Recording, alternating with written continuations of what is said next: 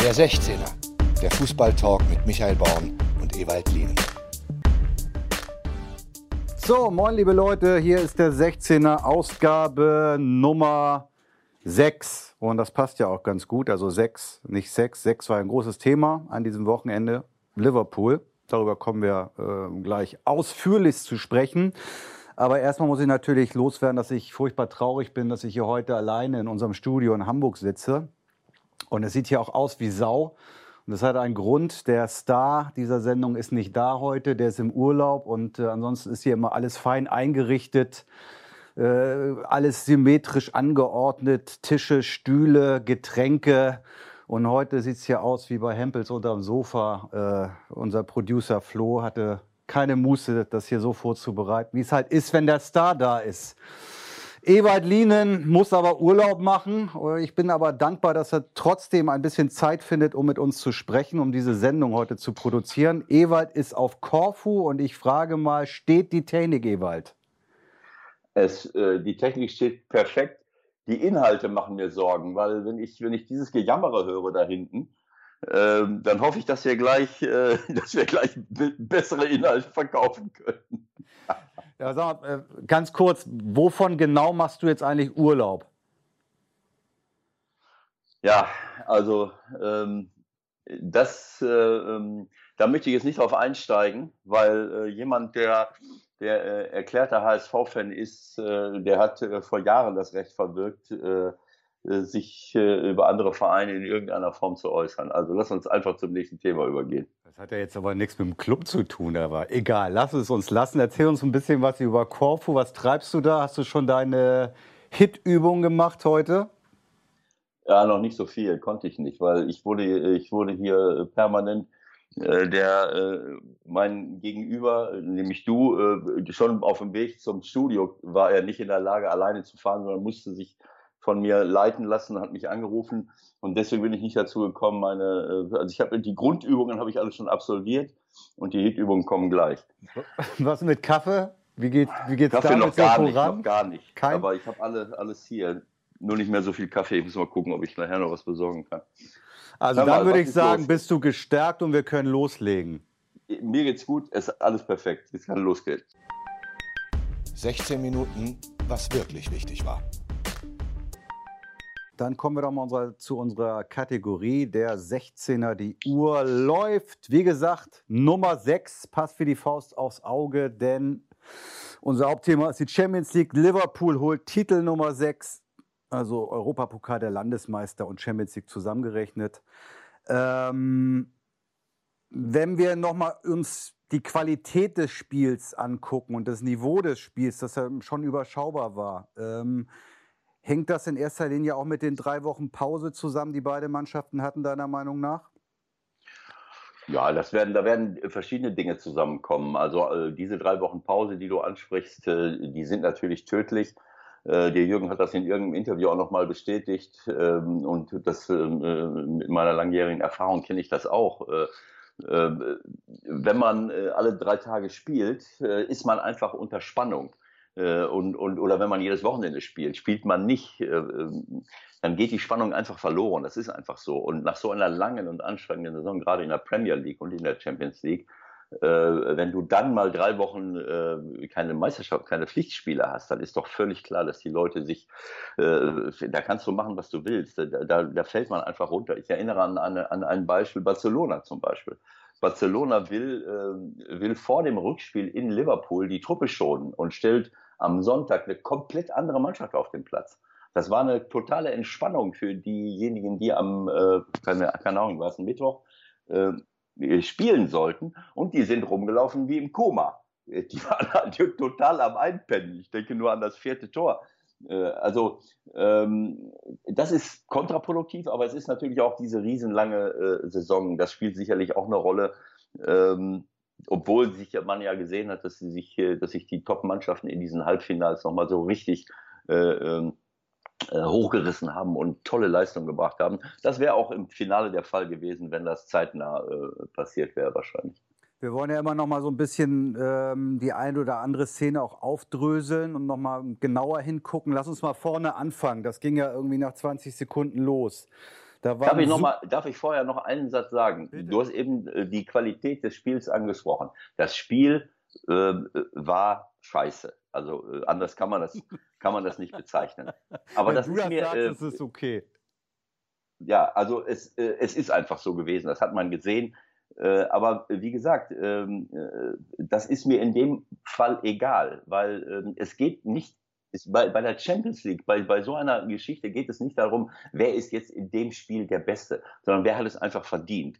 Liverpool hat ein grausames Spiel abgeliefert, das weiß jeder, das, haben, das hat Jürgen auch gesehen. Ähm, äh, aber sie haben aufgrund der Erfahrung vom letzten Jahr, wo sie komplett Pech hatten mit den Torwartfehlern und mit was, was weiß ich was allem, äh, haben sie gesagt, wir, wir konzentrieren uns aufs Verteidigen. Ob das auch so trotz, äh, also ohne dieses frühe Tor passiert wäre, weiß ich nicht. Aber sie haben sich, äh, haben sich, haben sich verteidigt, haben einen Top-Torwart, haben fantastische Innenverteidiger gehabt, eine gute Organisation. Also ich habe komplettes Verständnis dafür. Normalerweise habe ich das nicht, aber in dem Fall, nach so einer Saison, äh, ist mir das völlig egal gewesen, äh, was, für eine, was für eine Qualität Liverpool in dem Spiel äh, abliefern würde, sondern für mich war vorher klar, dass Liverpool es mehr als verdient hatte. Äh, das eigentliche Finale war ja eigentlich auch das 4-0 gegen Barcelona im Nachhinein, wenn man es so nimmt, ne? Absolut. So, so muss man es sehen und, und Tottenham. Aber da können wir, äh, warum da ein paar Sachen nicht gut gelaufen sind, zusätzlich gibt es ja noch ein paar Punkte, das können wir ja gleich nochmal besprechen. Da habe ich auch noch ein paar. Lass uns, lass uns äh, vorne anfangen. Es gab ein, ein super Bild im Kicker, wo es so aussieht, als ob Manet wirklich absichtlich dem Sissoko den Ball an die Hand schießt. Also unabhängig jetzt mal von dem dusseligen Verhalten von Sissoko, der da wie ein Verkehrspolizist rumläuft. Ähm, Ist das vielleicht trotzdem die Geburt gewesen des erzwungenen Handelfmeters? Wird das jetzt in der Sommerpause trainiert? Ja, wir haben, wir haben darüber ja schon, äh, ja schon mehrfach, mehrfach gesprochen, äh, dass äh, viele Trainer haben das auch moniert. Äh, das ist einfach albern. Ähm, also ich sag mal, bei allem Respekt und bei, allem, bei aller Freude, dass Liverpool es geschafft hat, ich hätte diesen Elfmeter niemals gegeben. Das hat nichts mit Elfmeter zu tun. Auch in der, in der Zeitlupe. Das selbst da kann man mit viel Fantasie ähm, muss man, kann man vielleicht sagen, naja, er macht noch so eine leichte Bewegung mit dem abgewinkelten Arm nach unten. Aber er wird ja gar nicht richtig an die Hand angeschlossen, sondern er wird ja, das ist so, so Brusthand, so äh, da, der in der Ecke. Und dann macht er so eine leichte Bewegung nach unten, wo man jetzt vielleicht noch mit viel Fantasie hineininterpretieren könnte, er will äh, den, die Flugbahn des Balles äh, aufhalten. Aber äh, ich hoffe nicht, dass Mané auf so eine Idee ge äh, gekommen ist. Äh, aber man könnte auf so eine was Idee machen kommen. in der Situation? Also ich habe mir das noch ein paar Mal angeguckt. Es gab eigentlich nichts, was er in dem Moment hätte machen können, auch mit so einem Ball in der Höhe. Also wo wollte er den Ball hinschießen, wenn ich an den ja, Arm? Eben. Ja, ich, ich habe jetzt nicht die Situation dahinter äh, äh, gerade vor Augen. Es war auf jeden Fall hätte man sich schon fragen müssen, kam da gerade einer angelaufen, der den, sorry, der den Ball hätte bekommen können, es sah komisch aus. Äh, äh, daraufhin habe ich mir die Szene nicht nochmal angeschaut. Ich habe die Szene oft gesehen, aber ob dahinter einer anspielbar war, weiß ich nicht. Aber äh, es ist ja, äh, man muss wirklich äh, äh, äh, sich fragen, was das soll. Und äh, wenn, wir, wenn wir das nicht abändern in der neuen Saison, dann wird das lächerlich werden. Na wieso? Es ist doch äh, völlig klar. Der Regeltext wird ja auch jetzt dahingehend angepasst. Das ist verschriftlich jetzt. Es heißt ganz ja. klar, unnatürliche Handbewegung, äh, äh, Handhaltung ist, wenn du angeschossen wird, elf Meter. Da gibt es überhaupt keinen Spielraum mehr für die Schiedsrichter. Also das ist klar. Also insofern, ich weiß nicht, wo das weniger ja, aber was heißt, ja, ich meine, jetzt hat der äh, Sissoko den Arm, warum er den da oben haben muss, weiß ich nicht. Aber wenn ich jetzt, der kommt nach hinten gelaufen, bremst ab, dass ich die Arme hinterm Körper haben soll, äh, ist auch äh, das Produkt von, von, von völlig ahnungslosen äh, ähm, äh, Funktionären. Ja, ganz äh, so wie er sich da verhalten hat, warum winkt er da nach 30 Sekunden in der Höhe mit dem Arm rum? Das muss man sich natürlich auch fragen. Ne? Also das Keine war ja absurd. Klar, also das ist das Einzige, wo ich äh, sagen kann, wenn ich also wirklich mir die beiden Arme ausstrecke, so seitlich vom Körper weg, dann, dann, äh, dann kann ich dem unterstellen, er will vielleicht äh, einen, einen Schuss verhindern. Aber ich meine, dass ich die Arme nicht am Körper haben kann, sondern auch so ein bisschen 20 Zentimeter rechts und links. Ich meine, da hängen die Arme sonst auch. Alles andere ist völlig unnatürlich. Unnatürlich ist die Arme hinter den Körper zu. So wie zum Beispiel der Alter Weireld bei dem, äh, bei dem Siegtor vom, äh, vom Origi. Ja, da da, ich genau mit dir das ist ja eins deiner Lieblingsthemen, ne? Abwehrverhalten. Origi 2-0. Ja. Was, was macht der da genau? Ja, der Alter Weireld äh, kann alles machen. Der kann, äh, er hätte den Schuss einfach mit mit, dem, äh, mit seinem Fuß blockieren können. Äh, das hat er so diffus gemacht. Er hat den Fuß in die Luft gehalten. Er hätte sich aber auch mit dem ganzen Körper davor schmeißen können, was viele Abwehrspieler machen. Auch das hat er nicht gemacht. In so einer Situation kann ich alles verstehen.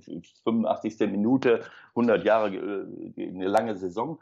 Äh, aber das Schlimmste war, dass er die Arme hinterm Körper hatte. Und wenn ich die Arme hinterm Körper habe, dann komme ich auch schon nicht mehr auf die Idee, mich mit dem Körper davor zu schmeißen. Ich kann mich nicht, das ist ja eine, eine Ganzkörperbewegung. Dann muss ich Anlauf nehmen und dann schmeiße ich mich hin, dann habe ich die Arme irgendwo. Aber der hat die Arme hinterm Körper, der wollte einfach nicht nochmal angeschossen werden. Und das ist, das ist äh, der Tod eines, äh, eines äh, freien Abwehrverhaltens. Ich kann mich nicht vor den Schuss, Schuss werfen. Äh, und dann kriegt er den Ball noch durch die Beine. Und so äh, gewinnt Liverpool dann sicher. Okay, also, lass uns noch mal ganz kurz äh, auch über die Spurs sprechen. Zeit läuft schon ein bisschen weg wieder. Nach dem 1-0 ganz wenig klare Aktion von beiden. Spurs finde ich noch ein bisschen enttäuschender sogar. Also nichts von Ellie, nichts von Eriksen, gar nichts von Kane. Son war noch ja. der Beste. Ähm, auch Pochettino wurde ganz schön angezählt, äh, hat, hat Lukas ganz spät erst eingewechselt. Ähm, ist die Kritik für dich berechtigt? Absolut. Ähm, ich meine, jeder Trainer hat, äh, ähm, ich bin auch oft in solchen Situationen gewesen, machst du dieses, machst du jenes. Ähm, Im Nachhinein ist man immer schlauer, aber ich kann kein Argument finden, warum äh, Maurizio äh, Carey Kane aufstellt, der fast die ganze Rückrunde oder ganz lange in der Rückrunde zwei Monate, zwei, drei Monate nicht gespielt hat. In der Phase spielt Tottenham einen Traumfußball mit Son und Mura vorne oder zumindest Mura vorne. Äh, wenn ich sehe, dass im Halbfinale äh, Lukas Mura drei Tore erzielt äh, bei Ajax Amsterdam und einer der besten Leute auf dem Platz war und eine ständige Bedrohung zusammen mit Son, dann kann ich nicht nachvollziehen, warum er gerade ihn rauslässt und Harry Kane bringt. Und das hat das Spiel ja auch gezeigt. Harry Kane war überhaupt nicht im Spiel.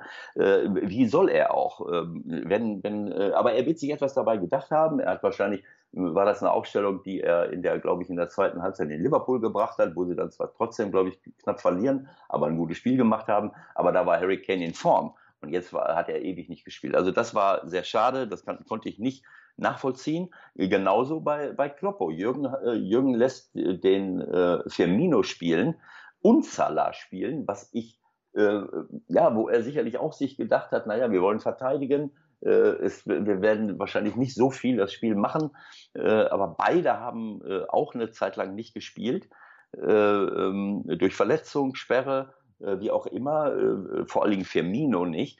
Und, äh, und Firmino war für mich wie Harry Kane. Der war gar nicht zu sehen, aber wirklich gar nicht.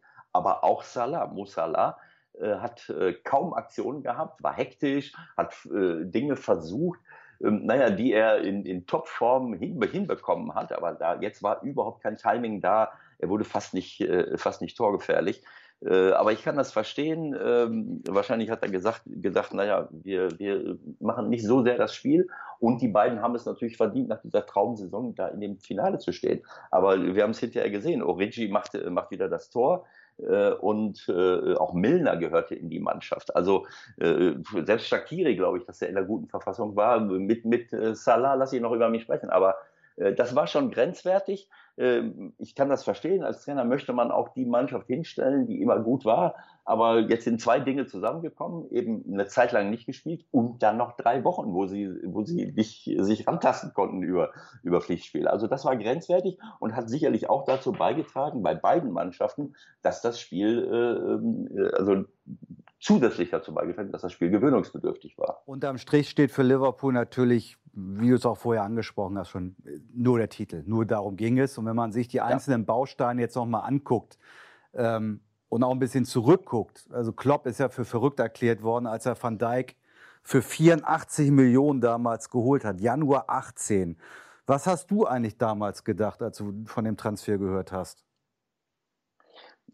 Ich hätte, äh, ich, ich kannte den Van Dijk in dem Moment nicht, muss ich gestehen.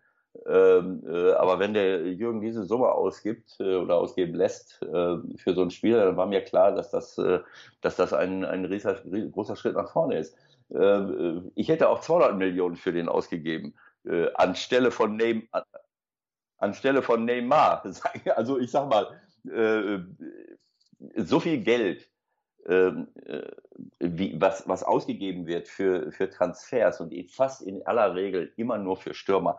Wenn ich das für einen Torwart und für einen, äh, für einen Weltklasse-Torhüter und für einen Weltklasse-Innenverteidiger ausgebe, habe ich größeres Verständnis dafür, als wenn ich mir noch einen Stürmer, noch einen Stürmer, noch einen Stürmer. Das ist so, als wenn ich mir noch einen, äh, äh als wenn ich mit einer goldenen, äh, keine Ahnung, eine goldene Stoßstange vorne dran, äh, dran baue äh, und noch ein äh, und, und noch ein goldene, äh, einen goldenen Reifen vorne aber ich habe hinten keinen Motor drin oder keine, äh, kein Dach. Ich habe keine Ahnung, wie man es vergleichen soll. Also ähm, das ist für mich ist ein altes Thema für mich. Äh, ähm, Abwehr, eine Abwehr gewinnt immer äh, die Liga und ist auf lange Sicht wichtiger. Das ist die Basis einer Mannschaft. Das ist die Basis, das, das Fundament äh, des Erfolgs. Und äh, im letzten Jahr hat man es gesehen, auch wenn der arme äh, Loris Karius äh, da jetzt äh, ähm, wieder im Regen steht.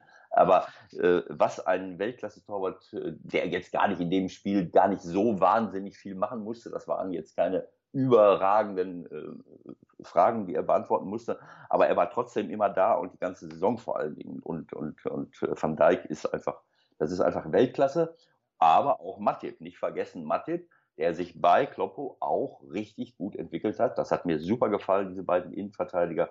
Äh, natürlich auch mit einer guten Defensivorganisation drumherum. Also äh, für mich, wir brauchen nicht über den Transferwahnsinn sprechen, aber wenn ich schon das Geld ausgebe und ausgeben muss, dann gebe ich es eher lieber für, äh, äh für äh, gute äh, Abwehrspieler aus, wenn ich, ich muss natürlich trotzdem einen guten Sturm haben. Es nützt ja nichts, wenn ich die beiden hole und habe vorne äh, den Sturm vom HSV, sagen wir mal. Absolute Unverschämtheit. Pass auf. Ähm Statistik ist ja oft so, boah, auch oft Bullshit, aber die Statistik fand ich jetzt richtig gut. Van ja. Dijk äh, hat 64 Pflichtspiele gemacht und kein einziger Spieler in dieser Saison hat es geschafft, an ihm vorbei zu dribbeln. Hätte er es verdient gehabt, als erster Abwehrspieler den äh, Ballon d'Or zu gewinnen? Ja, das, äh, ich meine, äh, absolut.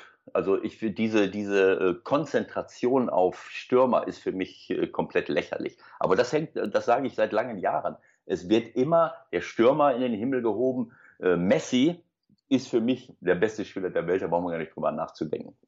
Aber wenn jemand schon achtmal oder zehnmal, keine Ahnung, den Ball irgendwie zum besten Spieler der Welt gewählt wird, dann kann man auch mal jemand anderen nehmen und, äh, äh, und vor allen Dingen auch mal aus anderen Bereichen, was nicht zu vergleichen ist. Ich meine, Cristiano Ronaldo ist ein Torjäger. Äh, nur weil er Tore schießt, soll er der beste Spieler der Welt sein. Der ist nicht in der Lage, mir den Ball abzunehmen. Äh, also ich, ich sag mal, klar, es kann Messi vielleicht auch nicht, ernst? aber er, wie bitte? Meinst du das ernst? Ja, natürlich. Okay. jetzt vielleicht jetzt, weil er schneller ist. Nach seinen Hitübungen oder wie? Nein, aber es geht doch, es geht doch darum, diese, diese Überbewertung äh, des Tores, das Tor, was geschossen wird. Die Stürmer verdienen am meisten Geld in der Regel. Und jeder flippt völlig aus. Und wenn einer nur den Ball aus 30 Zentimeter über die Linie drückt, denkt er ja schon, er wäre der Held äh, des Universums. Während äh, alle anderen sich vorher äh, äh, wund gearbeitet haben. Also ähm, ich finde das überragend, was er macht. Natürlich ist es auch einfacher zu reagieren als, äh, äh, als zu agieren, kreativ zu sein, Torchancen zu, äh, zu erspielen. Aber das gehört einfach zur Mannschaft dazu. Und äh, er hat einfach ein, er hat Mut, er hat. Äh, oh, Eva, da ist schon wieder die Uhr. Die Uhr ist abgelaufen. Okay. Ich glaube, wir machen noch ein bisschen weiter, oder? Wir müssen noch ein paar mhm. Themen besprechen. Also. Genau so, genau so. Äh, lass uns einen, einen Satz auch noch über Becker verlieren, über Alisson. Natürlich deutsche ja. Wurzeln, deswegen ein super Keeper. Absolut. War das vielleicht der entscheidende Move von, von Klopp vor der Saison? Ja, ich glaube ja. Also das ist, äh, die, die Stürmer haben ja gestanden äh, und ähm, die Mannschaft steht äh, und, und äh, es, das gehört einfach dazu. Ohne einen, das, äh, ich sehe das immer wieder in vielen Mannschaften, die top aufgestellt sind, aber vielleicht keinen überragenden Torhüter haben. Das kannst du nicht kompensieren. Das ist nicht zu kompensieren, so etwas. Ähm, äh, und ähm, äh, eine über, also diese individuelle, individuelle Stärke eines Innenverteidigers, auch eines Mittelstürmers, eines Außenstürmers und eines Torhüters. Das braucht jede Mannschaft, um erfolgreich zu sein. Und ähm, wenn ich so eine Mannschaft habe wie Liverpool, dann waren diese beiden äh, Verpflichtungen, vor allen Dingen jetzt vor der Saison mit Alisson Becker, einfach ähm, der logische Schritt, um noch ein Stückchen besser zu werden. Und äh, ich habe ein paar Situationen, äh, äh nehmen wir das Tor von Barcelona, Testegen, ja, äh, okay, war vielleicht ein anderer Schuss, wo der, wo der Origi das erste Tor schießt. Äh, äh, Testegen klatscht den Ball äh, so, so ein bisschen zum Fünfer, aber es war auch eine andere Situation. Ich denke an einen Schuss von, äh, von, von links, war das Son, war das, keine Ahnung, wo er den, wo er, wo Alisson den, den Ball, ich glaube es war Son, wo er den bewusst, äh, der ging in die lange Ecke flach und er hat den bewusst äh, zur Ecke, zur Eckfahne äh, äh getitscht äh, sodass keiner nachschießen kann. Also das ist, ähm, es gibt eben torwarttaktische Dinge, die, die, ähm, die sind, die machen den Unterschied aus zu anderen. Und ähm, er, der ist einfach einer der besten im Moment äh, der ganzen Welt. Und ähm, das hat sich gezeigt. Und Jürgen Klopp, denke ich, äh, spätestens mit dem Erfolg jetzt kann man ihn langsam schon in eine Reihe stellen mit, mit Leuten wie Lattek, wie Hitzfeld. Wo siehst du ihn in Zukunft? Also Vertrag hat er noch bis 2022, dann, dann wären wieder sieben Jahre um, wie in Mainz und Dortmund. Und danach Nationalmannschaft, Bayern? Oder was glaubst du, was kommt? Oh, keine Ahnung. Ich glaube, dass, äh, dass Jürgen auch irgendwann mal sagen wird, äh, so jetzt will ich auch mal das Leben genießen. Also es ist ja, es ist ja nicht alles Fußball. Das ganze Leben kann ja nicht nur aus Fußball bestehen. Er ist jetzt lange genug schon dabei. Äh, wenn er jetzt noch ein paar Jahre macht, ob er jetzt nochmal woanders hingehen muss, äh, weiß ich nicht. Ähm, äh, äh es verändert sich nichts. Ich glaube nicht, dass es irgendeinen Ort auf der Welt gibt, wo Fußball mehr gelebt wird als in Liverpool, wo er mehr gefeiert werden könnte. Im Gegenteil. Ich glaube, äh, dass die Menschen dort sehr dankbar sind, äh, wenn ich das gesehen habe. Für mich war vorher klar, als ich die erste halbe Stunde vor dem Spiel gesehen habe, da habe ich nur gehofft, dass Liverpool irgendwie gewinnt und habe mich dann gefreut auf die Jubelszenen der Mannschaft, von Jürgen, vor allen Dingen von den Fans. Man hat das ja, ich habe das, äh, ich habe mir das gestern nochmal angeschaut. Diese, also sagen wir mal, die, die halbe, dreiviertel Stunde nach dem Spiel war zehnmal interessanter als das Spiel selber. Das war so schön, das zu sehen, diese, diese Inbrunst, diese Leidenschaft, diese Freude, dieses, äh, äh, ach, äh, das haben die Leute einfach kann man alles, nicht, Kann man alles unterschreiben, Ewald, aber einmal einhaken möchte ich dann schon noch, weil also Klopp als Bundestrainer, das kann ich mir jetzt schon ganz gut vorstellen, ehrlich gesagt. Ja, klar, warum nicht? Also das ist ja ist eine Sache von, von Jürgen, ob er sich, ob er das nochmal äh, machen möchte. Aber man darf auch nicht vergessen, ein Bundestrainer ist limitiert in seinen äh, Möglichkeiten, in seinen Einflussmöglichkeiten. Ähm, Kloppo, äh, Kloppos Stärke äh, hängt auch damit zusammen, dass er, dass er eben täglich mit Leuten redet und spricht und, äh, und sie dadurch besser macht. Als Bundestrainer bist du natürlich darauf angewiesen, was andere so die ganze Zeit veranstalten. Du kannst an der, an der Fitness nicht mehr so viel drehen. Äh, es sei denn, du fährst da dauernd hin und guckst dir das an und, äh, und alle ziehen mit. Und äh, also es ist wie auch immer. Also finde ich jetzt nicht so interessant, diese, diesen Gedanken ich finde, dass äh, äh, Kloppo, selbst wenn Kloppo jetzt gestern nicht gewonnen oder am, am, am äh, Samstag nicht gewonnen hätte, für Kloppo selber äh, ist das natürlich eine Sensation und ich habe mich wahnsinnig für ihn gefreut. Aber äh, für, für, die Beurteilung seiner Person und seiner, seiner Klasse als Trainer hätte das für mich überhaupt keinen Unterschied gemacht. Das macht keinen Unterschied, ähm, weil äh, das, was er geleistet hat, äh, ich meine, alleine schon in den, klar, bei guten Mannschaften, aber er hat die Mannschaften auch auf ein anderen, äh, anderes Level gebracht. Es gibt auch richtig gute Mannschaften mit ganz, ganz viel Geld, die das nicht hinbekommen. Und äh, ich meine, mit Dortmund, mit Liverpool jetzt, sagen wir mal, achtmal in den letzten acht Jahren in Finals gewesen zu sein und dabei dreimal im Champions League-Finale. Äh, wer kann das von sich sagen? Und Liverpool war nun äh, auch Lichtjahre davon entfernt, irgendwann mal in ein Champions League-Finale zu kommen. Sie sind jetzt zweimal hintereinander im Champions League-Finale gewesen. Hallo? Also äh, das dann davon abhängig zu machen. Für Kloppo ist das natürlich eine Belastung, die abgefallen ist. Aber das davon abhängig zu machen, ob der jetzt das Scheißding gewinnt oder nicht, äh, ist für mich persönlich als Fan und als Trainer, als, als Außenstehender, der den Fußball analysiert und beurteilt, völlig nebensächlich. Lass uns noch mal, ganz, lass uns noch mal ganz kurz ähm Du hast die wunderschönen, euphorischen Bilder aus Madrid, aus Liverpool angesprochen. Dann müssen wir noch einmal kurz vielleicht auch über Baku sprechen. Europa League-Finale. War das traurig? Wie hast du das wahrgenommen? Jetzt war ich gerade auf Wolke 7 und jetzt schubst du. genau, jetzt, komm mal runter da. Jetzt schubst du mich in ein. oh, bitte. Ich möchte da gar nicht, eigentlich möchte ich da gar nichts zu sagen. Das ist so Am besten fand ich so eigentlich, dass die, dass die wohl in der Tat, zumindest haben sie es ja geprobt, äh, versucht haben, noch Stimmung vom Band zuzusetzen. Da waren ein paar Journalisten gerade im Stadion. Das haben sie auch wieder sehr clever gemacht, das zu testen. Ähm, insgesamt die gesamte Veranstaltung ein absolutes PR-Desaster für die UEFA. Zumindest haben sie es geschafft, äh, den Regisseur so anzuspitzen, dass das immer einigermaßen voll aussah, das Stadion. Aber die Stimmung war wirklich wie bei einer Beerdigung, furchtbar. Es ist eine, äh, jetzt ganz unabhängig von den beiden tollen Mannschaften, die da gespielt haben, äh, es ist äh, armselig. Es ist einfach armselig für die UEFA, äh, das Spiel nach Baku zu geben, aus welchen Gründen auch immer, in eine derartige Situation, wo, wo Fußball eine untergeordnete Rolle spielt äh, äh, es den Fans zu verunmöglichen, dorthin zu kommen und dann so ein Spiel mit europäischen Spitzenmannschaften, was ja nicht keine Überraschung ist, dass da jetzt keine Mannschaft aus Baku im Finale steht oder aus äh, oder aus Moskau oder oder oder oder oder oder Ukraine, keine Ahnung, wer noch da hätte hinfahren können. Äh, das ist einfach armselig. Es tut mir leid und es tut mir auch leid für äh, für für alle Fußballfans, für allem für die beiden Mannschaften, für die Fans der beiden Mannschaften äh, für Vegetariern. Es gibt vieles, was man dazu sagen kann. Es ist schon vieles gesagt worden. Es ist armselig und die UEFA muss sich wirklich überlegen, äh, äh, äh was sie da macht. Ich würde lieber noch mal zwei Sätze über das, äh, über das Spiel verlieren, weil ich denke, dass, äh, dass Chelsea dort verdient, absolut verdient ähm, gewonnen hat. Ähm, ich habe ähm, nach dem Frankfurt-Spiel schon gesagt, Frankfurt war besser als Chelsea und hätte weiterkommen müssen, aber Chelsea hat mich trotzdem beeindruckt mit ihrer Wucht, mit ihrer äh, Leidenschaft, äh, mit, äh, mit, äh, mit der Präsenz, die sie hatten, umso höher zu bewerten, dass Frankfurt eigentlich besser war und es verdient gehabt hätte, ins Finale zu kommen. Und gegen das Arsenal hätten sie da im Niemandsland äh, auch gewonnen, äh, sage ich mal. Arsenal, ne, genauso. Schwach, oder? Wo war nicht Özil? Hast du den gesehen?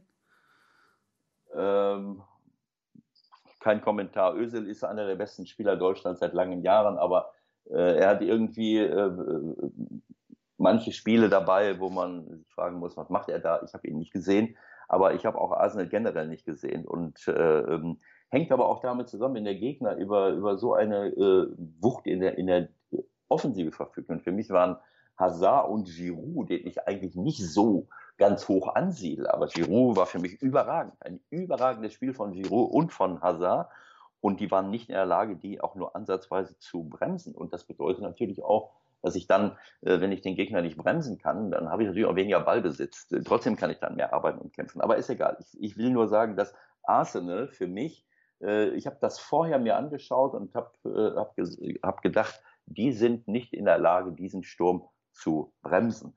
es gibt ja auch, gibt, hat ja auch Gründe, warum Chelsea, jetzt sagen wir mal, was sind die geworden? Dritter? Ja. Dritter geworden sind und, und Arsenal, was weiß ich, Sechster, Siebter. Ähm, äh, sie haben die neuntbeste Abwehr, das sagt man immer so, also sagen wir das mal anders, äh, andersrum, sie haben 52 Gegentore. Das ist erst, das ist nur der neuntbeste Wert in der Premier League. Und, und äh, die da oben, Liverpool, Man City, die haben äh, 22, 23. Selbst, äh, selbst äh, Chelsea hat äh, äh, hat 20 Tore weniger, aber dafür hat, sie haben trotzdem ein ähnliches Torverhältnis, weil Arsenal viel mehr Tore noch erzielt hat. Die haben schon, aber das ist wieder das Beispiel, äh, Lacassette, Aubameyang, Weltklasse Sturm, aber die Abwehr entscheidet letzten Endes. Wenn ich solche Leute nicht bremsen kann, äh, dann verliere ich das Spiel voll verdient. Schade für Arsenal, aber äh, ähm, verdient äh, für Chelsea. Dieser, dieser Hazard, der war ja ziemlich gut, ne? Wäre das nicht einer für St. Pauli? Ähm, bevor wir jetzt in den Klamauk abgleiten, würde ich gerne noch, äh, und du mir den, die, den Strom abstellst, ähm, trotzdem noch einen Satz, auch wenn das schon lange her ist. Montag und Dienstag waren ja noch die Relegationsspiele. Ach, jetzt noch nicht damit, das hat doch schon Bart. Na nein, gut, lass uns kurz äh, über Union Nein, ich muss etwas Union, dazu sagen. Ja. Ich muss etwas dazu sagen. Union Berlin äh, für die ich große Sympathien habe, weil es, äh, weil es ein ähnlich großartiger Club ist wie St. Pauli, äh, hat es endlich geschafft, in die Bundesliga aufzusteigen. Auch das war ein Scheißspiel. Auch das war überhaupt nichts Besonderes. Aber auch das war mir egal, weil weil äh, sie haben es über Jahre versucht und äh, ähm, äh, tolle Fans äh, in Eigenarbeit, was sie alles gemacht haben. Das ist eine tolle Atmosphäre dort drüben. Ich habe mich wirklich gefreut und man hat diese, diese, diese unglaubliche Freude von Zingler, von dem Präsidenten gesehen, von all den Spielern. Also das hat mich sehr, sehr gefreut, dass das Union das endlich geschafft hat und einen Tag später steigt Ingolstadt ab, auch noch ein gutes Beispiel. Ich, wenn ich richtig orientiert bin, mit dem drittbesten drittteuersten Kader oder dritthöchsten Etat der zweiten Liga steigen ab, auch wenn Thomas Oral am Ende äh, super Arbeit abgeliefert hat. Äh, das Gesamtkunstwerk hat nicht ausgereicht und das ist Wahnsinn. Wen äh, kenne ich jetzt nicht so gut, aber auch eine leidenschaftliche Mannschaft. Aber dass du mit dem drittbesten Etat absteigst, zeigt mir auch noch so ein bisschen, dass das Geld nicht immer alleine entscheidet äh, ähm, und dort große Fehler gemacht worden sind. auch das zeigt so ein bisschen, dass der Fußball bei uns in Deutschland äh, lebt, auch aufgrund der äh, unserer 50 plus 1 Regel, die äh, hoffentlich noch lange hält. Okay, das war der 16er XXL heute. Der Anruf der Woche. Heute bei Anruf der Woche. Wir freuen uns ganz besonders, dass wir die Gelegenheit haben, heute mit Campino zu sprechen. Und das ist echt super, dass es klappt. Das sind stürmische Zeiten für dich. Madrid, Liverpool. Übermorgen geht die Tour Jawohl. los mit den Hosen äh, in Warschau. Wo erwischen wir dich jetzt gerade? Äh, ich bin tatsächlich gerade aus England zurückgekehrt und äh, bereite mich hier in Düsseldorf jetzt auf die Live-Konzerte vor. Okay, bedeutet das, dass hier richtig das äh, gesamte Programm dann nochmal durchgeht oder wie kann man sich das vorstellen? Ähm, ja, wir haben, äh, versuchen ja immer auch mit jeder neuen Saison ein paar kleine Überraschungen einzubauen und so. Und äh, es geht, das ist wie im Fußball. Das geht darum, dass die Mannschaft sich dann wieder die Bälle äh, blind zuspielen kann, dass man seine Laufwege weiß. das ist wirklich nichts anderes.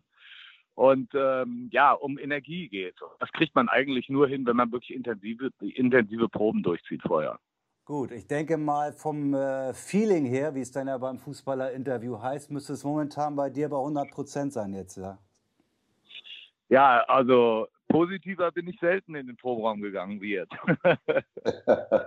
Klar. Wo können, wir, wo können wir anfangen? Also ich fand schon mal in der, in, in der Nachbetrachtung spannend, äh, ob du eigentlich überhaupt schon am Platz warst, als, den, äh, als es den Elfmeterpfiff gab. Äh, natürlich, das war, äh, das war schon ein ziemlich unglaublicher Start von dem Spiel. Ich glaube, in dem Moment waren auch sämtliche Konzepte über Bord geworfen, wie man die Sache angeht. Ähm, aber äh, eigentlich war in der, also rückblickend ist für mich das Spiel als solches weniger entscheidend gewesen. Ich habe da eher so die ganze Saison im Auge, die ganzen dramatischen Momente auch von beiden Vereinen. Und äh, als die, dann der Abpfiff da war, äh, habe ich eigentlich auch nur daran gedacht. Ich glaube, obwohl das kein besonders gutes Spiel war, gibt es kaum jemand, der Liverpool diese, diesen Triumph jetzt nicht gönnen würde. Genau so ist, genau, ja, genau so ist das. Ich habe gedacht, du sagst jetzt noch was, Michael, äh, weil ich genau das Gleiche habe ich vorhin, wir haben uns vorhin schon äh, in unserem 16er äh, mit, äh, mit, dem, äh, mit dem Endspiel befasst und genau das Gleiche habe ich gesagt. Mir war das völlig egal. Äh, ich wusste jetzt nicht, was dabei rauskommt. Äh, aber es war wirklich das schwächste Spiel, was ich äh, in dieser Champions League-Saison gesehen habe von beiden Mannschaften. Aber das war mir auch völlig egal. Äh, ja, ich, das darf man auch nicht so auf die Goldwaage legen nee. und sich daran festhaken. Ich glaube, es geht bei solchen, also letztendlich hat Liverpool so die Nase voll von schönen Spielen, wo man am Schluss verloren hat. Also ich genau denke da so. an das Hinspiel in, in, äh, äh, in Barcelona und so. Und im Grunde ja. geht es ja immer darum, äh, in so einem Finale, wo genau so eine Elfmeterszene total entscheidend sein kann, dass man den Gegner von vornherein überrascht. Ja, man muss sich das vorstellen, beide Mannschaften haben drei Wochen Zeit, aufeinander sich vorzubereiten. Das hat beiden nicht gut getan, die lange Pause.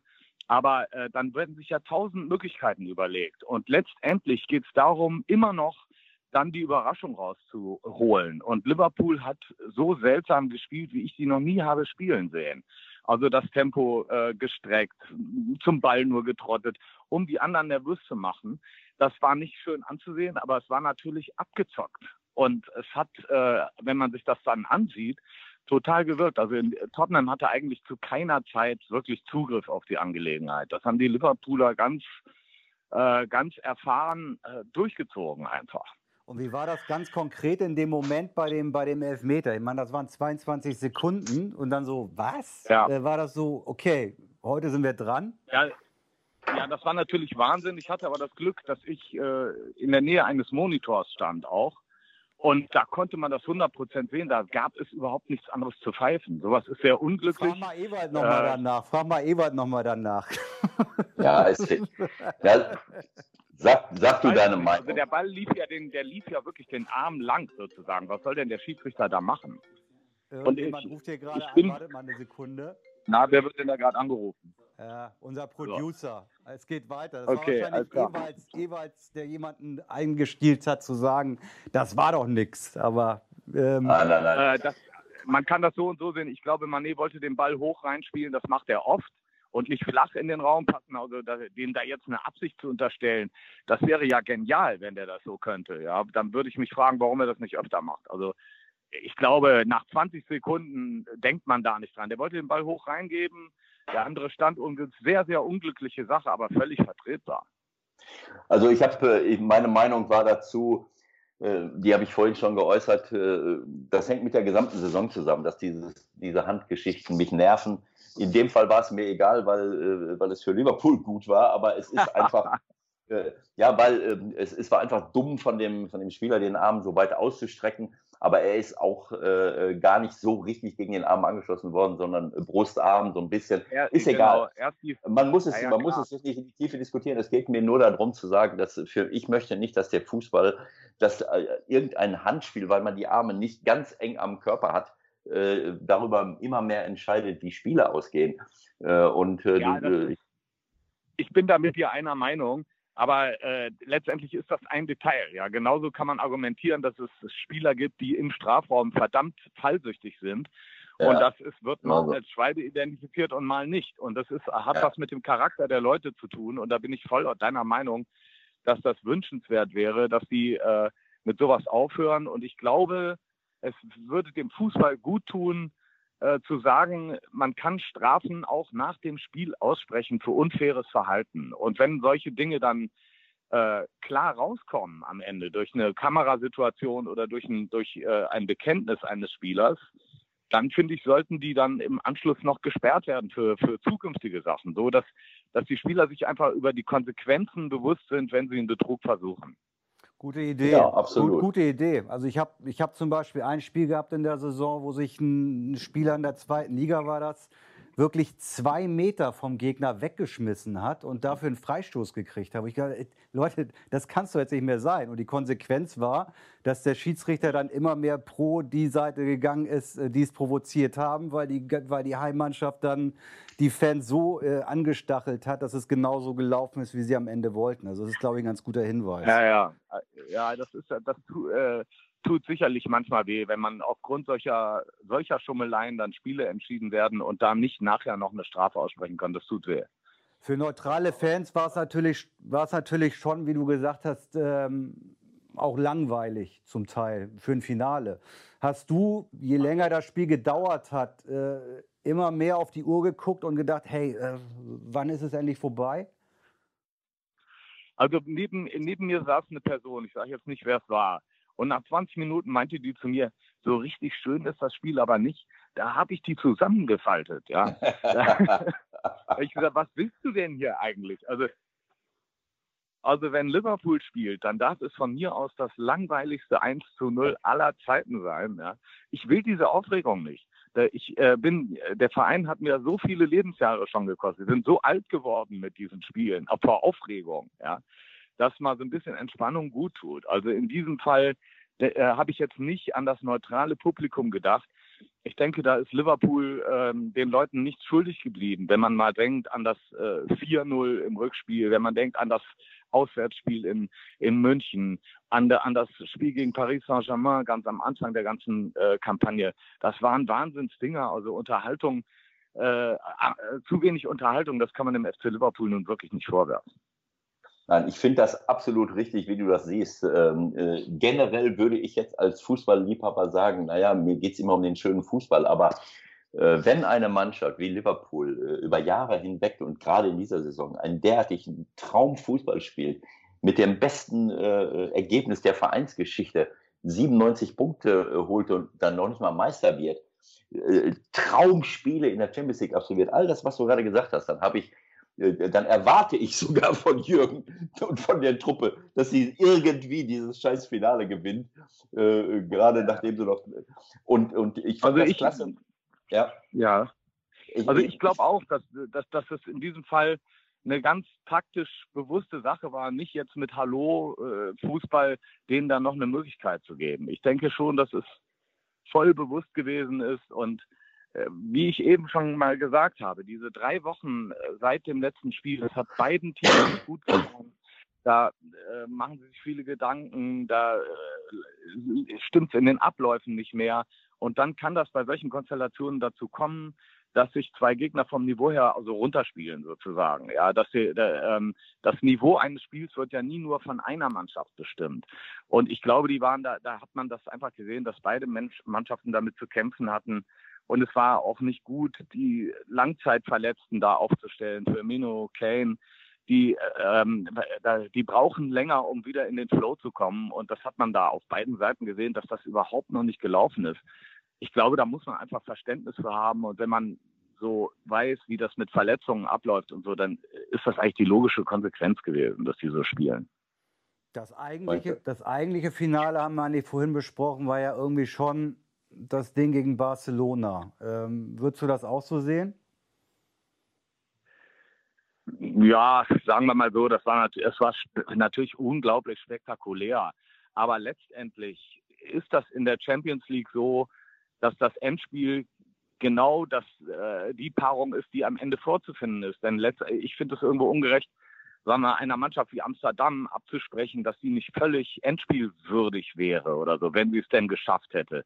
Das ist ja eigentlich toll, dass in der Champions League eben nicht nur die großen Namen dann am Ende da stehen, sondern dass ausgerechnet in diesem Wettbewerb hin und wieder äh, die sich eine schallende Ohrfeige abholen. Und insofern äh, tut's, ist es für mich eigentlich auch eine Genugtuung zu sagen, nein, Barcelona war nicht das Endspiel, sondern nur das Halbfinale, weil für mehr hat es bei Barcelona nicht gereicht. Ich meine, das ist so. rein vom, vom, vom Gefühl her, du warst ja auch vor Ort, nehme ich mal stark an, ähm, das war ja nun wirklich Ekstase pur.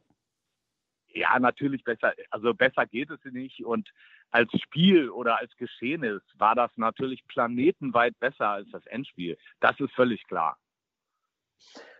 Aber ich möchte noch mal äh, zurückkommen auf das Endspiel selbst. Das hat mir sehr, das gefällt mir sehr gut, wie du das äh, analysierst. Wir haben, äh, ich habe vorhin äh, fast das Gleiche gesagt mit den mit den Langzeitverletzten. Das, das hat dem Spiel auch nicht gut getan. Ähm, genauso wie die drei Wochen Pause und die ganze lange Saison ja. natürlich. Ähm, äh, und ich fand es sehr gut, wie du, ähm, wie du gesagt hast, naja, es, es kommt jetzt auch darauf an, das Spiel mal zu gewinnen äh, und da, ja. dabei dafür etwas Überraschendes zu machen. Du denkst da wirklich wie ein Trainer und äh, als äh, Leiter einer, einer Band äh, musst du ja auch ein Trainer sein. Ich, ich kenne viele aus der Musikszene. Ich, äh, du weißt, dass ich mit einigen äh, befreundet bin, ähm, ja. mit einigen Bandleadern, Wolfgang Niedecken, Peter Bursch. Und da habe ich dann oft, haben wir oft nach den, nach den Gigs habe ich dann so aus Spaß haben wir uns dann habe ich sie alle versammelt und dann habe ich eine, eine, eine, Analyse gemacht, die, die sich klar am Fußball orientiert hat. Wieso bist du nicht mal nach vorne gekommen? Warum bist du nur am Ja, Flügel ja, genau, super. ja, klar, wir, also, reden, wir, wir reden in der Garderobe natürlich auch nur so. Aber wenn ich jetzt in Warschau auftauche und da so lahmarschig zum Mikrofon gehe, wie unsere Jungs zur Ecke, dann kriege ich einen drüber. genau so. Dann, was ich sagen wollte, ist, äh, das ist, das ist genau das Richtige, dass ich äh, nach, äh, natürlich aufgrund der, dieser ganzen Geschichte, so viel äh, Finals jetzt nicht gewonnen zu haben, in, in Jürgens Fall auch von Liverpool, ähm, äh, aber eben auch zu sagen, pass auf, ähm, jetzt kommt es auf die Krönung an. Und, die, und wie du, du hast richtig gesagt, es hat genug Spiele gegeben, wo toller Fußball geboten wurde und man am Ende verliert. Das ist so ein bisschen, ich fühle mich dann immer an Arsen, ein sehr guter Freund von mir, Arsen Wenger erinnert, der dem das auch lange Jahre vorgeworfen wurde. Und Arsen würde sich, hätte sich nie verbogen. Der Arsen hätte dieses Endspiel nicht so absolviert. 100 Prozent ja. Äh, der wäre in der Stücke hätte gesagt, komm, wir müssen schön Fußball spielen, lass den Ball laufen, äh, wir gucken nicht so sehr auf die Defensive und so weiter und so fort. Jürgen hat das gelernt. Der Asien hätte das äh, Endspiel wahrscheinlich mit Pauken und Trompeten verloren, aber wäre seiner Idee, seiner Philosophie treu geblieben. Und Jürgen hat das oft genug bewiesen und Liverpool auch, dass sie einen Traumfußball spielen können. Jetzt ging es einfach nur darum, das Ding einzufahren. Und das ist, ja. das ist, und ich habe während des Spiels, äh, äh, sagen wir mal, irgendwann habe ich Angst bekommen, als äh, in der zweiten Halbzeit, so Mitte der zweiten Halbzeit, äh, Tottenham immer weiter vorgekommen ist, Lukas Mura war drin und dann ja. häuften sich die einen oder anderen, da habe ich gesagt, so jetzt muss irgendwann mal, muss mal, äh, äh sonst geht das nach hinten los. Jetzt, äh, da, Ding, ja. jetzt muss das zweite Ding irgendwann mal kommen, äh, egal wie. Ne? Also aber äh, ich, es ich war wirklich. Immer, so na, unmittelbar nach dem Spiel habe ich so gagmäßig gesagt, naja, also vor einem Jahr gegen Real Madrid, äh, das, lag an, das lag am Torwart, dass das schief ging. Und dieses Mal lag es eben auch wieder am Torwart, dass es gut ja. das ist einfach unglaublich, was der Becker da am Schluss gehalten hat und äh, wie der die Nerven da bewahrt hat. Das war, das war schon, war schon irre und äh, ich gebe geb dir da recht. Das war zwischendurch, hatte man so ein bisschen Angst, weil der Flow einfach nicht zustande kommen äh, schien, ja. ja. Aber ähm, ich meine, dass das einer Taktik geschuldet ist. Wie gesagt, ich habe Liverpool ja. so nie spielen sehen und genauso überrascht wird Tottenham damit gewesen sein und die konnten damit nicht umgehen. Und letztendlich äh, denke ich, da können wir alle beruhigt sein. Wenn Saisonstart ist, dann werden wir Liverpool wieder in der gewohnten Form sehen. Äh, die sind darauf ausgerichtet, nach vorne zu spielen.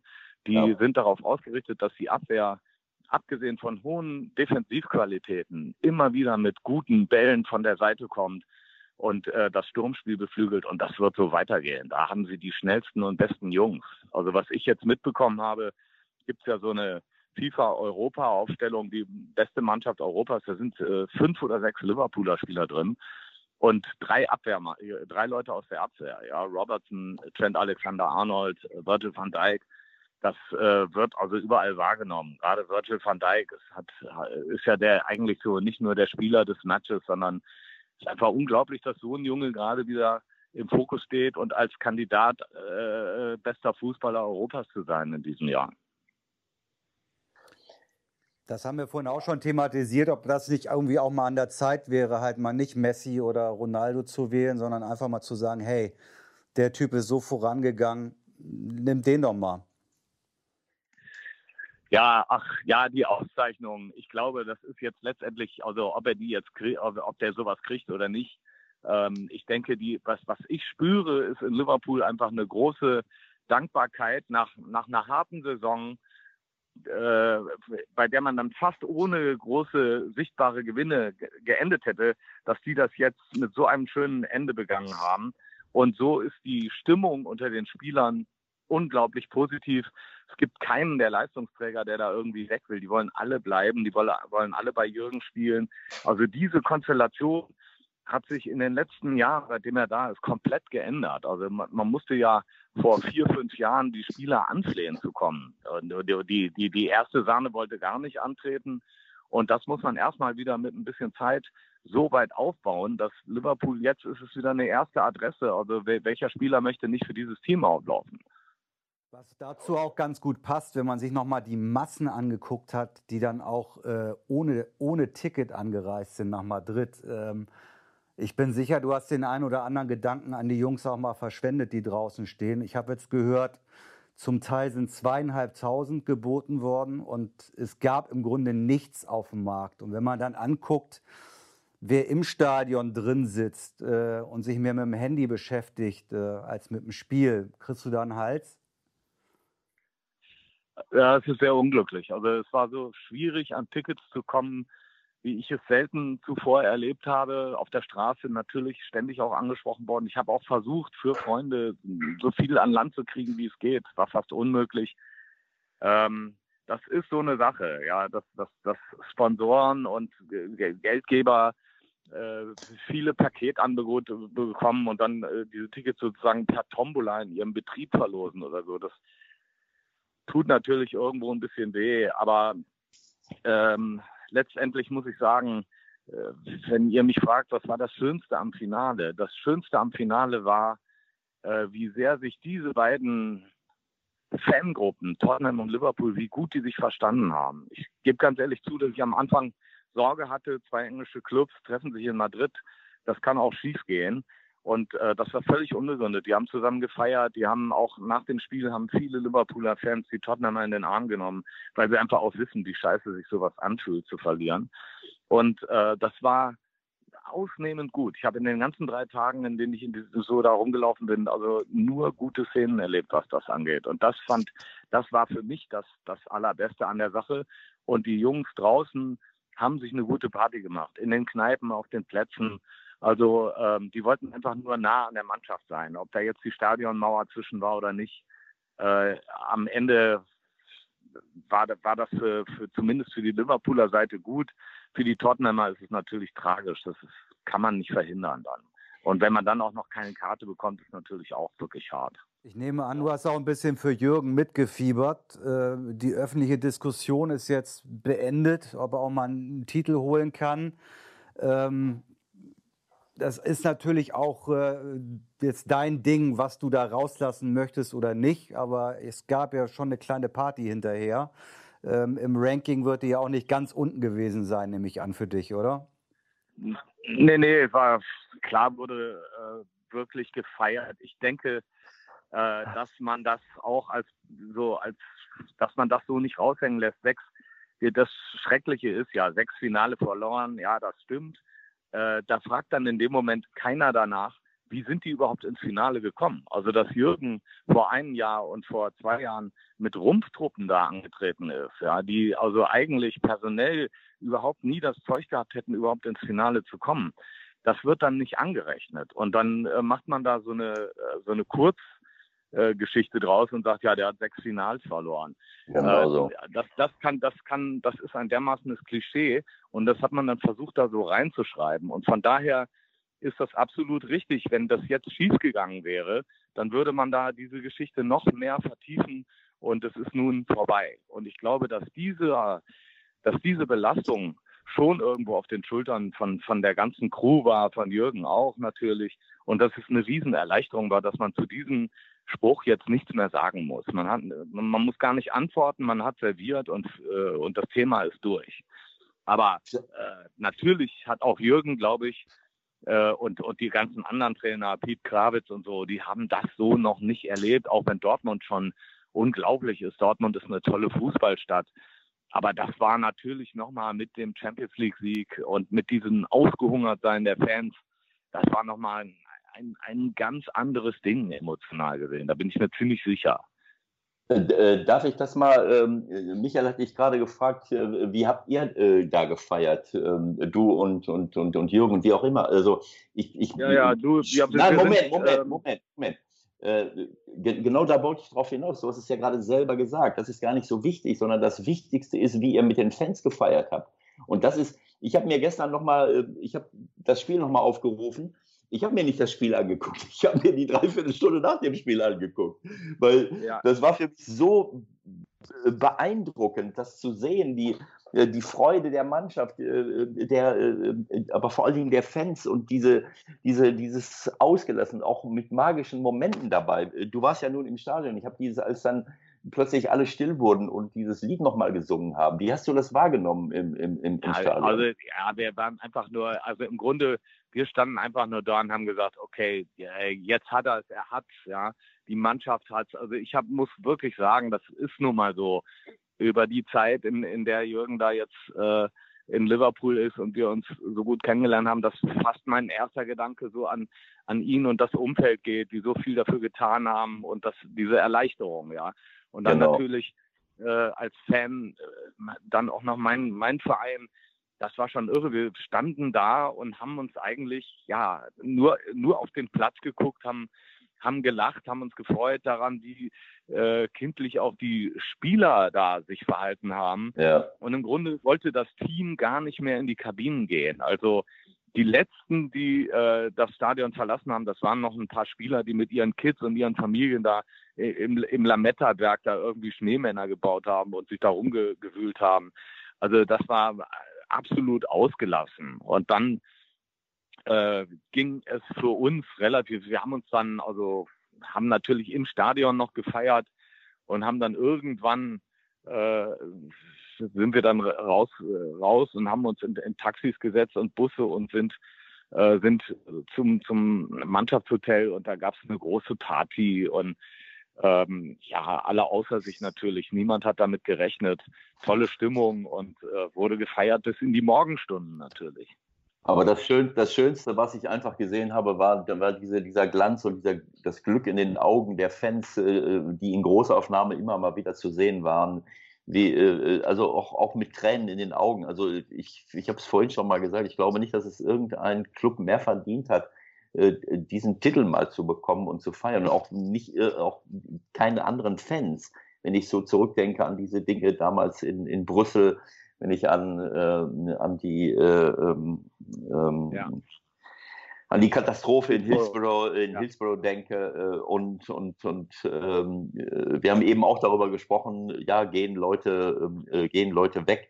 Äh, ich habe das gleiche gesagt wie du. Ich kann mir nicht vorstellen, dass es irgendwo in Europa eine äh, einen Verein gibt äh, oder eine Stadt gibt, wo Fußball mehr gelebt wird und wo, wo, der, wo, die, wo du als Spieler ein besseres Gefühl bekommst für das, was du da leistest.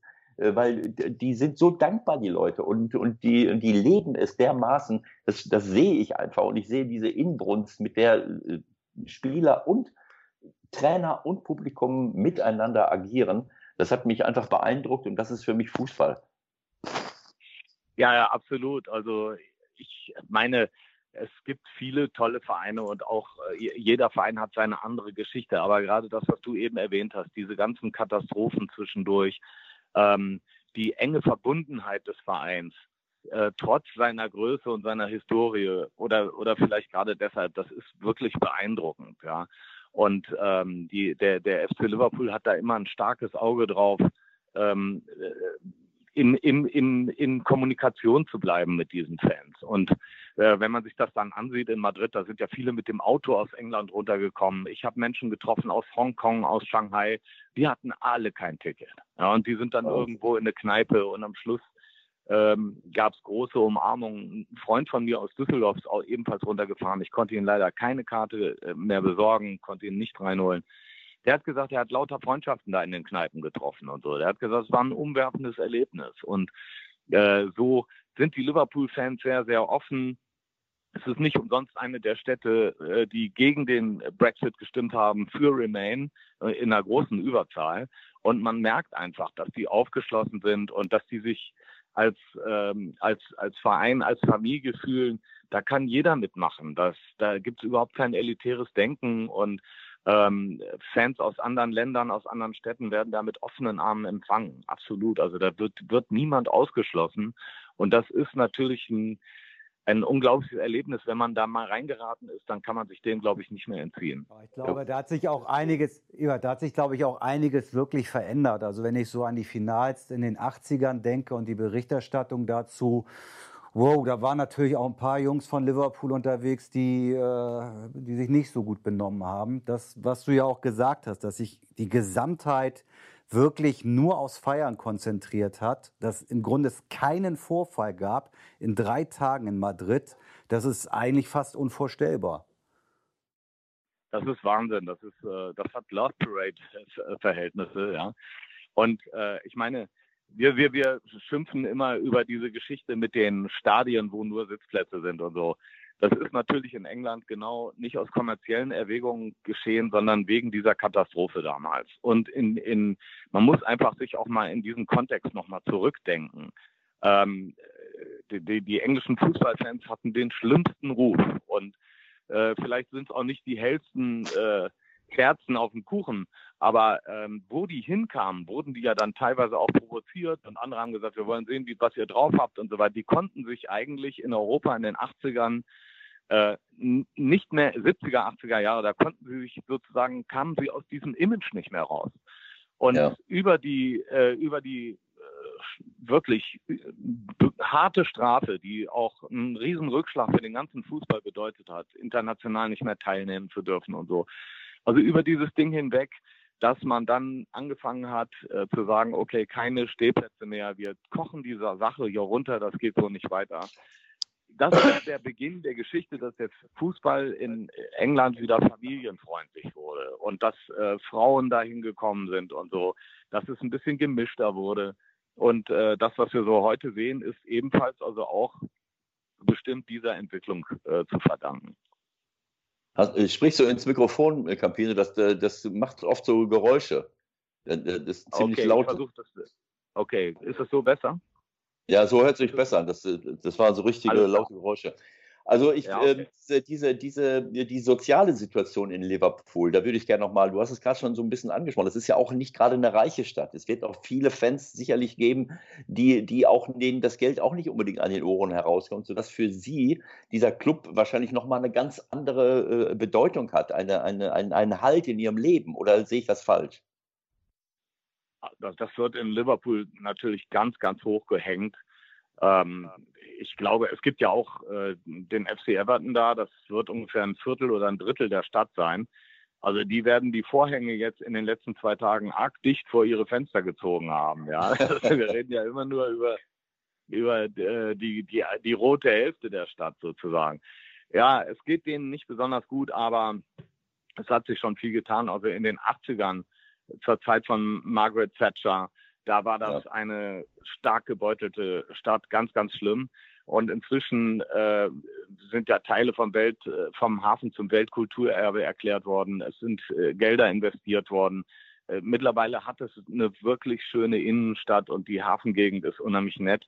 Und ähm, Liverpool ist auch von der Jobsituation her etwas besser geworden. Ja, man hat also äh, von diesem, man, man, man konnte in, in, in den Bereich Verwaltung ein bisschen gehen und so. Und insgesamt ist der, ähm, ist die Perspektive nach vorne deutlich positiver als in den 80er, 90er Jahren. Aber es ist natürlich immer noch äh, eine sozial vernachlässigte Stadt, die kämpft, ganz klar. Ja. Ich glaube, man hat das auch, man hat das auch, Ewald, man hat das, glaube ich, auch gemerkt, ähm, wenn man sieht, was es ausgelöst hat, was am Sonntag dann stattgefunden hat. Also die Zahlen gehen ja irgendwie von 500 bis 750.000 Leuten. Ähm, könntest du das aus deiner Sicht noch mal schildern, wie das für dich auch persönlich war, wie du das empfunden hast? Ja, also es war einfach die ganze Stadt und vieles andere war da einfach auf, auf den Beinen und ist dorthin. Äh, ich habe auch Leute getroffen, die extra nur zu, äh, also, äh, zu diesem Event dorthin geflogen sind. Die konnten keine Karten kriegen für Madrid, also sind sie direkt nach Liverpool und haben das ganze Wochenende da verbracht. Und ähm, vom Opa bis mit der Oma bis zum Kleinkind steht da alles stundenlang auf der Straße. Ich glaube, der, äh, die Prozession, die war angekündigt für, für 16, 17 Uhr und die Leute standen da schon seit 12 Uhr mittags und ähm, mit einer Engelsgeduld. Und da, war, da ist nichts organisiert, kaum Polizei, äh, kein, keine großen äh, Absperrungen. Also es, es, ist unglaublich, wie wenig da eigentlich so an Vorfällen geschieht. Da gibt es auch keine großen Kioske, die dann irgendwas zusätzlich verkaufen, sondern einzelne Leute äh, bringen ein paar Taschen mit, wo Wasser und Bier drin ist, was man sich dann den, was man denen dann abkaufen kann. Aber es ist in einem ganz süßen, charmanten, äh, auf eine charmante Art und Weise völlig unprofessionell gewesen. Und ähm, einfach nur die pure Euphorie. Alle haben überall in allen Straßenzügen ständig die Lieder runtergesungen. Und als dann der Bus auftauchte, da sind dann alle Dämme gebrochen. Und äh, das war eine einzige Liebeserklärung äh, von unten an den Bus und vom Bus zurück an die Leute. Das war schon sagenhaft. Wie lange hast du ich glaube, gestanden? Das, äh, hallo? Wie lange das, ja, wie lange, ja, wie lange das gedauert hat? Also du warst, du warst ja dann auch irgendwo im Mob drin sozusagen wahrscheinlich, ne? Ich war voll im, im voll im, im, Trubel an der äh, ja an der Waterside, also da, wo der Bus am Schluss äh, hingekommen ist. Da wurde dann ein riesen Feuerwerk noch gezündet und überall auf den, selbst auf den offiziellen Gebäuden waren überall Pyros und so. Also das war, das war schon wirklich beeindruckend. Ich bin mir sicher, dass die Stadt nicht einen Mensch mit Pyro anklagen würde oder so. Das war völlig in Ordnung und äh, das, das äh, gehörte einfach dazu. Ja, die Stadt war einfach in Rot, das war ein Meer von Rot. Ja, es war sensationell. Und ich, ich habe da auch bis halb neun abends habe ich da rumgestanden. Wahnsinn. Ich glaube, dass das Erlebnisse sind, die, die, äh, die auch für Jugendliche prägend sind. Also Vereine fragen sich ja immer, wie können wir, wie können wir Menschen wieder an unseren Verein binden? Und solche Erlebnisse, natürlich kann das nicht jeder. Ähm, äh, der eine muss sich halt mit meinem Aufstieg zufrieden geben oder mit irgendeinem besonderen Spiel. Aber solche Spiele, wo, wo dann etwas Besonderes passiert und oder wo eine Saison besonders zu Ende geht, das sind oft prägende Erlebnisse. Und ich glaube, dass dieser Tag für viele, viele äh, Leute in Liverpool ähm, unvergesslich bleiben wird. Ich habe so ein Bild auch im Stadion in Madrid, da wurden dann Kinder eingeblendet, so die 10-, 11-Jährige, 12-Jährige, als dann dieses äh, Lied gesungen wurde, als die ganze Mannschaft da Arm in Arm stand und äh, dieses Lied You'll Never Walk Alone gesungen wurde. Äh, da waren ein paar Kinder, die eingeblendet wurden. Also zwei habe ich gesehen, die mit Tränen in den Augen, mit höchster Inbrunst dieses Lied gesungen haben. Ich glaube, das sind Erlebnisse. Also da musste ich mich zusammenreißen, dass ich da, dass ich nicht total emotional wurde. Das hat mir so, das hat mich so berührt. Ähm, ja. Klar, wir, wir, dürfen den Fußball nicht überhöhen, aber es gibt ja trotzdem, ich meine, so viele Highlights haben wir ja auch nicht immer im Leben. Und, äh, oder wir müssen darauf achten, dass es, dass es viele schöne Highlights gibt. Äh, aber das ist so ein Highlight, äh, wo ich einfach, äh, wo ich gerne dabei gewesen wäre, muss ich ehrlich sagen. ja, ja, also ich denke, ja, also natürlich läuft das genau so, dass man, wenn man da so als Kind steht, so eine Situation hat, dann ist man, glaube ich, für immer ausgeliefert. Genau. Aber äh, dasselbe wird natürlich, so wird es auch den Kids gegangen sein, die mit den Papas und Mamas bei Union Berlin waren jetzt bei der Feier. Genau so. Dann ist das dann ist das vielleicht äh, halt eine Runde kleiner, aber natürlich für die Betroffenen genauso emotional. Und jeder Union-Fan wird dir sagen, das war der schönste Tag jetzt hier der letzten zehn Jahre oder ja. meines Lebens. Und es hat dieselbe Wertigkeit. Das genau sind, so. das sind halt diese guten Momente, die Fußball generell bringen kann. Eine ja, unglaublich identifikationsstiftend, immer noch über alle Gesellschaftsschichten hinweg äh, wo es völlig egal ist, wer neben wem steht und so. Und diese Einfachheit der ganzen Dinge und die Klarheit, äh, die, die, die der Sport so ausdrückt in vielen, das ist Gott sei Dank durch kein Sponsortum der Welt wegzumachen. so, das war Teil 1 des Campino-Interviews, das wir sehr gelungen fanden. Und äh, es hat sich so derart entwickelt, dass wir uns überlegt haben, nächste Woche gibt es noch ein bisschen mehr. Das soll für heute erstmal reichen, was Campino noch zu seiner Jugend und Fußball, zu Liverpool und seiner Jugend, zu Fortuna Düsseldorf und der Entwicklung so alles zu erzählen hat. Das gibt es dann in der nächsten Woche im 16er. Wenn das heute Spaß gemacht hat, und das hoffen wir sehr, dann bitte, wie gehabt, weitererzählen, von uns berichten, gerne liken, gerne abonnieren auf allen Kanälen. Der 16er wird auch in der Sommerpause bis zur neuen Saison äh, kommen. In welcher Form, was wir da machen, das ist alles noch nicht so ganz klar. Aber wir werden nicht von der Bildfläche, Bildfläche verschwinden. Es wird das ein oder andere geben. Und was ich versprechen kann, Ewald ist immer dabei. So sieht es aus. Äh, wenn es eben geht, bin ich dabei. Und ähm, ja, das hat mir heute riesengroßen Spaß gemacht. Äh, ich glaube, man hat gemerkt, dass äh, das Campino jemand ist, der äh, nicht nur ein, ein äh, Weltklasse-Musiker ist, sondern äh, auch richt, ein, ein unglaublicher Fußballfan ist, der auch viel vom Fußball versteht, der den Fußball lebt, der, der, ähm, der, der Vereine wie Düsseldorf und, und Liverpool unterstützt, nicht nur mit Worten, sondern auch mit Taten und der, der diese ja, der, der so ein kompetenter Gesprächspartner ist, wie ich das selten erlebt habe. Das hat mir große Freude gemacht, äh, ihm zuzuhören, seinen Analysen, seinen Geschichten und, äh, und, und Erlebnissen. Und äh, ja, das war einfach toll. Das hat mir war, war klasse. Da wünschen wir dir noch ein paar schöne Tage in der Sonne und denk an dein Sportprogramm, damit du fit bist in der nächsten Woche. Bis bald. Alles Gute, tschüss zusammen.